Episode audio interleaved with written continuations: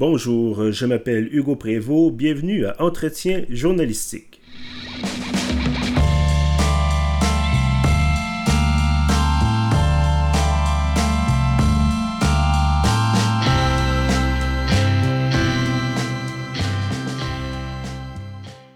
Bienvenue donc à ce neuvième épisode de notre série euh, Entretien journalistique, donc des entrevues avec des euh, personnalités importantes du journalisme d'ici et d'ailleurs. Et aujourd'hui, euh, donc, nous dirigeons vers l'ailleurs, vers l'étranger, si l'on peut dire. mon invité en direct de Paris est Linda Achour. Bonjour Linda. Bonjour Hugo. Alors Linda, vous êtes euh, évidemment journaliste, vous avez été journaliste au Québec aussi, vous avez été également animatrice radio. Euh, donc vous avez eu un parcours quand même assez, assez atypique peut-être. Parlez-nous un peu de, ce qui vous a motivé d'abord pour vous, pour vous lancer en journalisme. C'est vrai que c'est un parcours assez atypique. Euh, alors j'ai 23 ans et j'ai cette passion pour le journalisme depuis que j'ai 12 ans à peu près. Et c'est surtout en voyant David Pujadas, qui est anciennement présentateur du, téléjournal en, France que j'ai eu cette envie-là. Et euh, à l'époque, en fait, il y avait euh, ma mère qui me ramenait le journal et je m'enregistrais avec un petit micro euh, de karaoké pour écouter les infos, disons. Et j'ai toujours eu en fait cette envie-là d'aller sur le terrain et de, de raconter aux gens ce qui se passe, de raconter ce qui se passe, de raconter aux gens ce qui se passe dans des endroits où ils n'ont pas forcément accès. Et euh, c'était tellement une énorme passion en fait que j'ai eu peur de me lancer directement là-dedans. Et c'est pour ça que j'ai d'abord opté pour euh, des études en communication avec des stages dans différents médias avant de me lancer finalement dans le journalisme à mon arrivée à Montréal. Voilà. Et pourquoi d'ailleurs, euh, pourquoi avoir franchi l'océan pour venir étudier à Montréal? En fait, c'était le certificat de journalisme proposé par l'UDM. Et en voyant un peu euh, les cours qu'ils proposaient, je me suis rendu compte qu'on était vraiment loin de la théorie, mais plutôt euh, il y avait beaucoup de, pratiques, de, choses concrètes. C'est ça qui m'a plu. Et euh, j'aimais pas trop en fait à cette époque hein, les, les, études de, journaliste, de journalisme en France. D'où le fait d'aller à Montréal. Je, pouvais autant prendre des cours de photographie, de radio, de presse. Et c'est ce qui me plaisait, cette polyvalence-là. Et justement, on n'a pas trop l'occasion ici de, parler un peu de la formation qui se donne ailleurs en, journalisme. Euh, est-ce que vous pourriez peut-être prendre quelques instants, nous décrire, vous disiez, bon, l'instant, euh, la formation offerte en France vous plaisait moins, vous plaisait certainement moins que, que celle qui était offerte par euh, l'Université de Montréal. Qu'est-ce qu'il y avait comme différence? Vous avez parlé bon, du côté pratique des, des, des cours, mais au-delà de ça, est-ce qu'il y avait vraiment une, différence marquée là, dans la façon d'enseigner le journalisme? Bah, alors, je, vais vous dire tout ça, et en plus de ça, je vais même me, contredire à un certain moment. Euh, le, truc, c'est qu'en en France, il y a une dizaine euh, d'écoles de journalisme reconnues, que ce soit par l'État ou par, pour la par la profession. Et ce qui se passe, c'est que les concours d'entrée ne sont pas du tout euh, adaptés à la pratique journalistique. Euh, et, c'est pour ça que bah, récemment, là, ça date, je crois, de la fin, euh, fin d'année 2017, le CFJ, donc le Centre de formation des journalistes qui se trouve à Paris, a décidé un peu de, de changer son concours d'entrée en étant plus en phase avec la réalité du métier. C'est-à-dire que les, euh, les, candidats vont davantage parler de ce qu'ils ont fait en, termes de, journalisme, de leurs travaux et on est moins dans ce truc-là de, euh, de trucs hyper académiques, en fait, où on va vouloir euh, faire un questionnaire, apprendre par cœur l'actualité ces six derniers mois et, finalement faire un truc hyper euh, copier-coller et, sans passion. Donc il y a le CFJ qui a, changé ça. Et sinon, là où, là où je vous disais que j'allais me contredire, c'est que si je suis finalement de retour à Paris, c'est pour faire une école de journalisme qui s'appelle l'ESJ Lille, qui est, pas mal réputée. C'est euh, l'ESJ Lille Pôle Montpellier avec une filière radio en alternance. Et euh, du coup, voilà, il y a quand même ce truc-là de, pratique et théorie euh, qui m'intéresse pas mal. D'accord, donc de retour à Paris, donc de retour en France. vous êtes en ce moment bon journaliste pour la radio UGOP, radio. Est-ce qu'on peut parler de radio communautaire, radio locale? Exactement, on aime dire que c'est une radio de proximité, que c'est la radio du 12e arrondissement de Paris. Et euh, bah, si vous, est-ce que je peux en parler un, petit peu? Oui, absolument. Ben, en fait, bon, nous, encore une fois, de, de, de, de Montréal, du Québec, on connaît peut-être un peu moins les réalités des différents arrondissements parisiens. Euh, j'ai eu l'occasion bon, d'écouter euh, certains extraits là, qui sont disponibles en ligne. ça semble être un quartier, on peut peut-être parler d'un quartier, un quartier assez multiethnique. Est-ce que c'est -ce c'est bien ça? Totalement. Bah, écoutez, euh, même de loin, vous vous, vous y connaissez plutôt bien. Euh, le 12e, c'est l'un des plus grands euh, arrondissements de Paris en termes de surface. Et c'est vrai que, que, hum, cet arrondissement a la particularité de, de regrouper des, des, gens de différentes classes sociales. autant des, des, personnes très très riches que des personnes plutôt en, difficulté. Et tous ces gens-là se, se, mélangent dans le 12e. Et euh, donc UGOP, c'est avant tout une association, et c'est en arrivant dans le 12e que euh, les fondateurs, donc Oswald Mavungood et Salima Drider, se sont dit que ce quartier est tellement riche en termes de culture, de diversité, qu'il faut réunir tout ça autour d'une radio de proximité. Et voilà, c'est le nouveau projet euh, du 12e. D'accord. Et donc, cette radio, euh, si on peut peut-être aller dans, dans, le côté un peu plus euh, technique, terre à terre, euh, est-ce que c'est financé par l'État? Est-ce que c'est financé par, par des, des, mécènes? comment est-ce que ça fonctionne? Alors, vu que c'est une radio associative, l'association a elle-même des subventions qui vient du 12e, mhm. de l'État, et la radio fait partie de ces subventions-là même si on garde une ligne éditoriale indépendante et euh, à part l'équipe, personne n'a son mot à dire sur les émissions. D'accord, donc, euh, bon, en même temps, le, financement de la presse en France, c'est quelque chose d'établi, c'est pas quelque chose qui est récent du tout. Ah oui, c'est pas une surprise, pas du tout. Et euh, par contre, ce qui, ce qui change de plus en plus, enfin, il faut d'abord préciser aux, gens qui, qui, nous écoutent au Québec que le, le paysage journalistique en France est quand même très particulier. les Français se méfie énormément des, journalistes. Et c'est pas pour rien que euh, les, journaux, euh, les journaux indépendants ont un, ont un véritable succès. Les, les, gens préfèrent lire des journaux indépendants, que ce soit euh, presse écrite, à la radio, etc. C'est ce qui marche le mieux, disons. Mm-hmm. Donc, effectivement, le journaux dépendants, bon, il y a eu euh, tout récemment Mediapart, entre autres, qui a, fait les manchettes. On a eu les canards enchaînés, si je ne me trompe pas d'ailleurs, qui avait sorti plusieurs scandales sur euh, euh, le candidat de la droite aux dernières élections présidentielles françaises. donc voilà. si on peut peut-être poursuivre un peu plus sur le, justement le paysage médiatique français, un peu plus peut-être du côté de, l'emploi. Euh, la France, bon, qui fait partie de ces pays où si euh, ma mémoire est bonne, il faut avoir une carte de journaliste pour être euh, pour pratiquer le métier. Est-ce que c'est toujours le cas? Alors, je suis très contente que vous me posez cette question-là. la carte de presse en France pose, euh, pose beaucoup de problèmes. C'est euh, Libération qui en a parlé dans un article en, mai dernier. Euh, avoir, cette carte de, presse-là est, est, un peu compliqué. il faut prouver que pendant trois ou six mois, je ne sais plus, le journalisme vous a apporté plus de 50% de vos revenus. Mhm. Euh, et, à partir de ce moment-là, on vous donne la carte de presse. Sauf que vous imaginez bien que pour un jeune journaliste qui vient de se lancer, euh, freelance en plus, imaginons, euh, c'est très compliqué. C'est un secteur bouché. Et je parlais de l'article dans, Libération, un, quotidien français. Il y a aussi un, un gros problème qui se pose, c'est pour notamment les photographes, les reporters de guerre, qui euh, se rendent dans des zones de conflit sans carte de presse.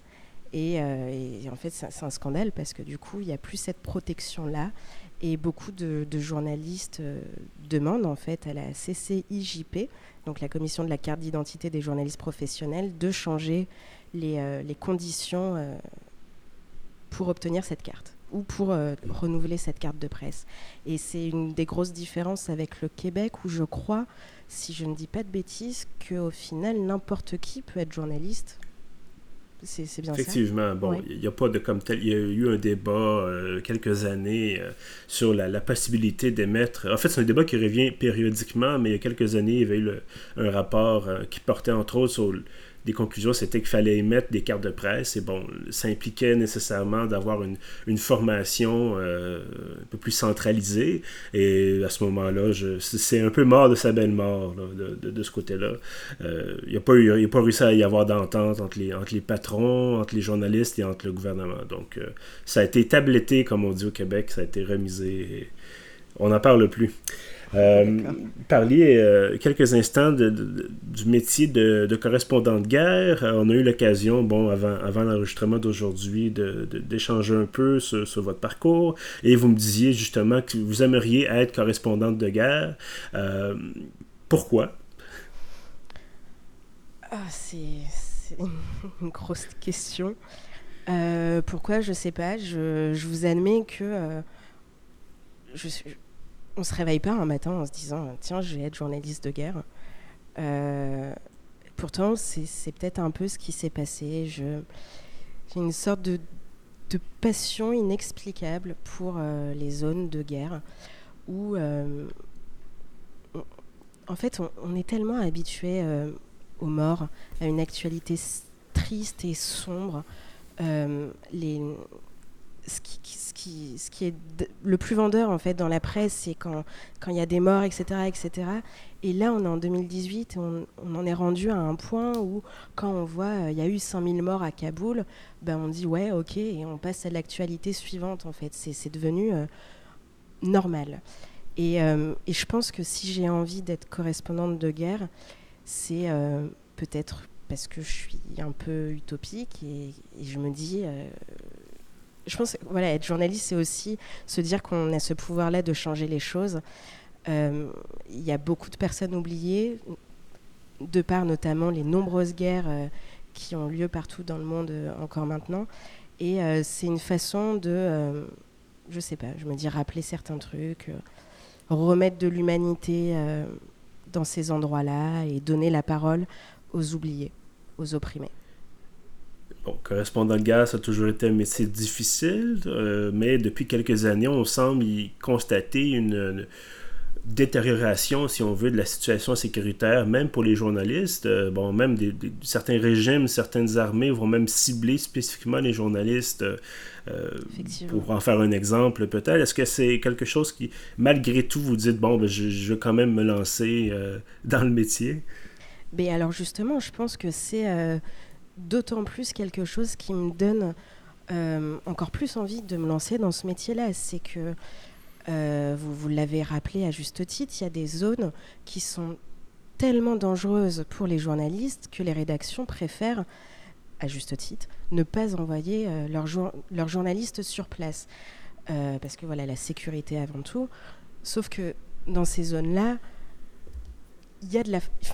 Il faut en parler, il faut, il faut se rendre sur ces endroits, dans ces endroits-là, il faut parler de ce qui se passe pour pas que ce soit des endroits oubliés sur Terre. Mhm. Il faut se préparer, euh, il faut penser à, sa sécurité, j'entends bien, mais euh, justement, je trouve, ça quand même inconcevable qu'on ne puisse pas faire euh, ce métier-là, d'informer les gens parce que des, des, personnes en ont décidé ainsi et voilà, en prenant toutes les précautions euh, nécessaires, il faut parler de, ce qui se passe. Il ne faut pas juste oublier des endroits parce qu'on ne peut pas en parler, parce qu'on n'y a pas accès. Est-ce que c'est euh, est-ce que c'est un métier que vous aimeriez entreprendre comme, comme pigiste? Comme ben, en fait pigiste étant la, la traduction euh, québécoise de, freelancer si on veut on bien. dit aussi pigiste en France. Ah bon, parfait. Euh, est-ce que c'est quelque chose que vous feriez comme pigiste ou est-ce que vous aimeriez plutôt euh, rejoindre les rangs d'un grand média, par exemple, et de dire, bon, ben, je profite des ressources et peut-être même justement de, des assurances, de l'accompagnement sécuritaire, de, tout ce qui vient avec euh, un média qui a plus, plus d'argent? Bah, vous, vous, avez la réponse dans votre question. C'est vrai que l'idéal, ce serait de, partir euh, avec une, rédaction derrière, notamment pour la sécurité. Sauf que ce qui se passe, c'est que euh, c'est un milieu euh, précaire, les rédactions de moins en moins de budget. Et, justement, la première cause de ce manque de moyens-là, ça va être envoyer ou non les journalistes à l'étranger. Et au final, on préfère reprendre des images plutôt que d'envoyer un journaliste sur place. Après, il y a aussi l'autre réalité. Il y a de plus en plus de jeunes journalistes pigistes qui euh, vont dans ces endroits-là par eux-mêmes. Ils économisent assez d'argent, ils vont sur le terrain sans sécurité et ensuite, en revenant, ils essayent de, vendre à droite à, gauche euh, leur sujet. Mais est-ce que c'est pas justement un peu plus facile quand même? On dit effectivement ça, ça va coûter beaucoup d'argent, mais les moyens de production d'aujourd'hui sont euh, beaucoup plus abordables que par le passé. Bon, on décide de partir en, situation de conflit. Euh, on n'a pas nécessairement besoin d'amener avec nous un caméraman, par exemple, ou d'un photographe. On peut, bon, avec des résultats peut-être à l'avenant, mais on peut quand même utiliser, par exemple, son téléphone cellulaire pour, euh, pour filmer, pour photographier, pour enregistrer.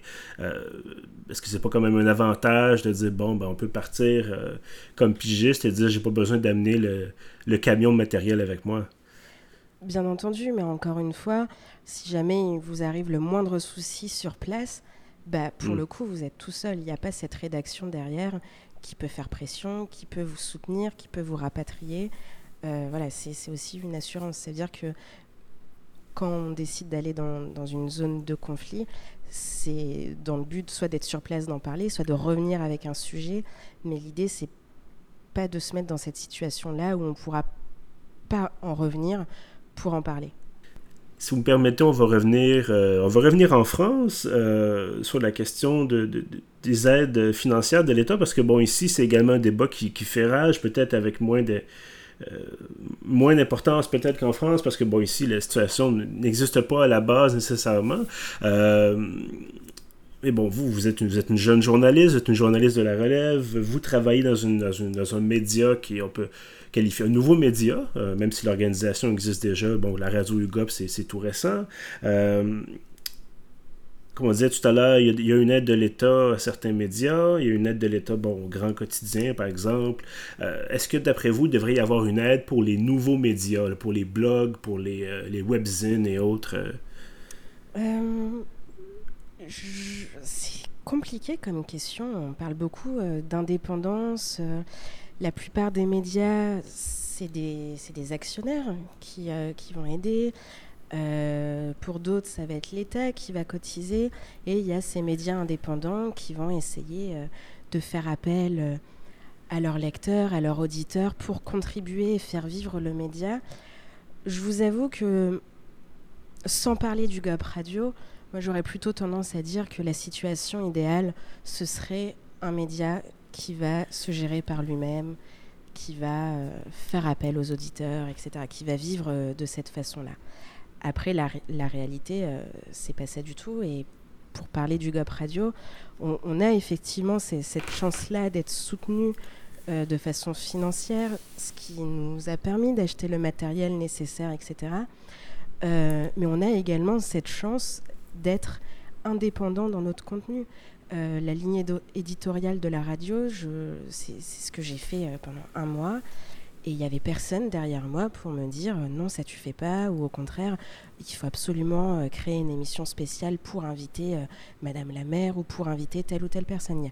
J'ai toujours eu cette liberté de parler des sujets qui vont intéresser les gens du 12e, mais aussi ailleurs, avec une liberté totale.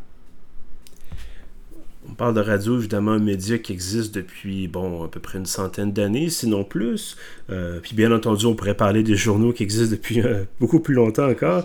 Euh, mais est-ce que, vous avez, bon, encore une fois, vous qui, de la relève, vous constatez qu'il y a une transformation technologique ou, je ne veux pas dire idéologique, mais transformation peut-être de, la façon de voir la radio, ou est-ce qu'on est encore dans le, dans le même média qui, qui est avec nous depuis, bon, euh, justement, depuis un siècle.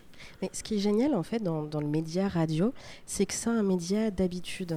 Le matin, quand on écoute la matinale, euh, on sait que euh, lorsqu'il y a cette chronique qui parle, qui passe, pardon, on sait que lorsqu'il y a cette chronique qui passe, on doit être en train de se brosser les dents ou on doit être déjà sur le chemin pour aller au boulot. Et je suis tombée sur une étude il y a quelques semaines euh, qui parlait justement de cette méfiance des Français vis-à-vis des médias.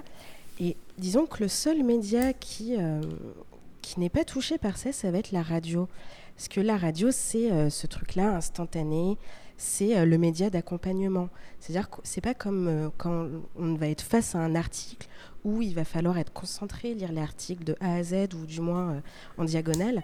La radio, c'est vraiment le bruit de fond qui va accompagner notre journée, notre trajet. Et c'est aussi je, je sais pas, je, l'exemple n'est pas très joyeux, mais quand il y a eu euh, les, attentats euh, à Paris en, novembre 2015, euh, le premier réflexe de beaucoup de gens, c'était allumer la radio, pas la télé, mais la mhm. radio, parce qu'on sait que, que ça va être de l'instantané, que ça va être réel. Et je pense notamment à, France Info, c'était les premiers en fait à, en parler. Après, pour aller un peu plus loin que, le média radio, euh, depuis que je m'intéresse au, journalisme, bien sûr qu'il y a une évolution qui est incroyable.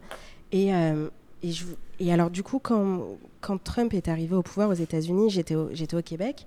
Euh, et c'est vrai que j'ai l'impression qu'il y a eu un tournant dans le monde euh, du journalisme. Ça veut dire que tout d'un coup, on était euh, face à un chef d'État qui va préférer euh, parler sur Twitter, à lui-même ou aux autres, peu importe, plutôt que de faire appel aux journalistes pour s'adresser au peuple.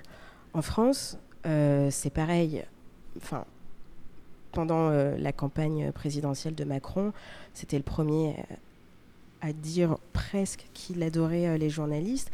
Et pourtant, euh, bah, l'affaire pardon, euh, Benalla qui, qui fait la une partout en, France en ce moment, bah, il y a quelques jours, quand Macron s'est adressé à la presse, il n'a pas hésité une seule seconde à, à, taper sur les doigts de la presse. C'est devenu vraiment le bouc émissaire par excellence.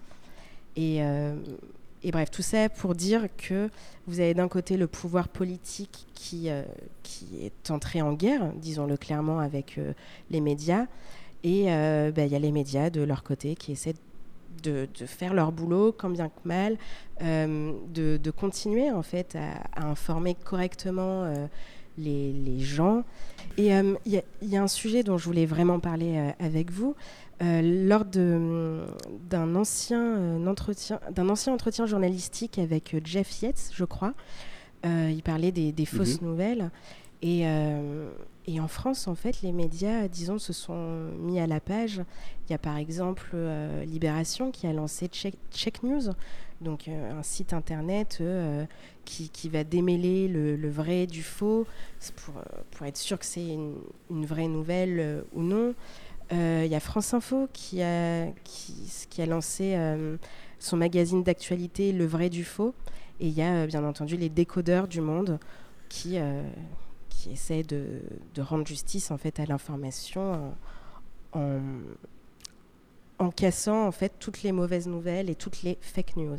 Parfait. Donc, dans, dans cet effort donc, de, de, lutte contre la fausse information, de lutte contre les, les pouvoirs peut-être aux tendances autoritaires, bon, la radio, comme vous le disiez, le se positionne euh, comme média. On peut dire peut-être même média d'avant-garde. Bon, quand on pense aux, podcasts, par exemple, qui sont de la radio finalement, qui sont. Euh, euh, qui sont une version peut-être, euh, enfin une version évidemment qui n'est pas en direct d'habitude, mais qui sont quand même un média parlé, donc Totalement, euh, média écouté surtout. Et en fait, le, par rapport au, podcast, au, balado, Bon, au Québec, ça fait des années et des années que ça existe, c'est pas nouveau.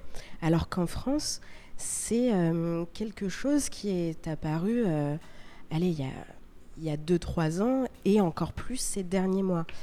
Il euh, y, a un truc qu'on se dit entre nous, c'est qu'à Paris, en fait, il y a tous ces bobos parisiens qui vont se lancer dans le podcast pour parler de leur passion. Donc vous avez tous les Parisiens qui, euh, vont avoir leur podcast.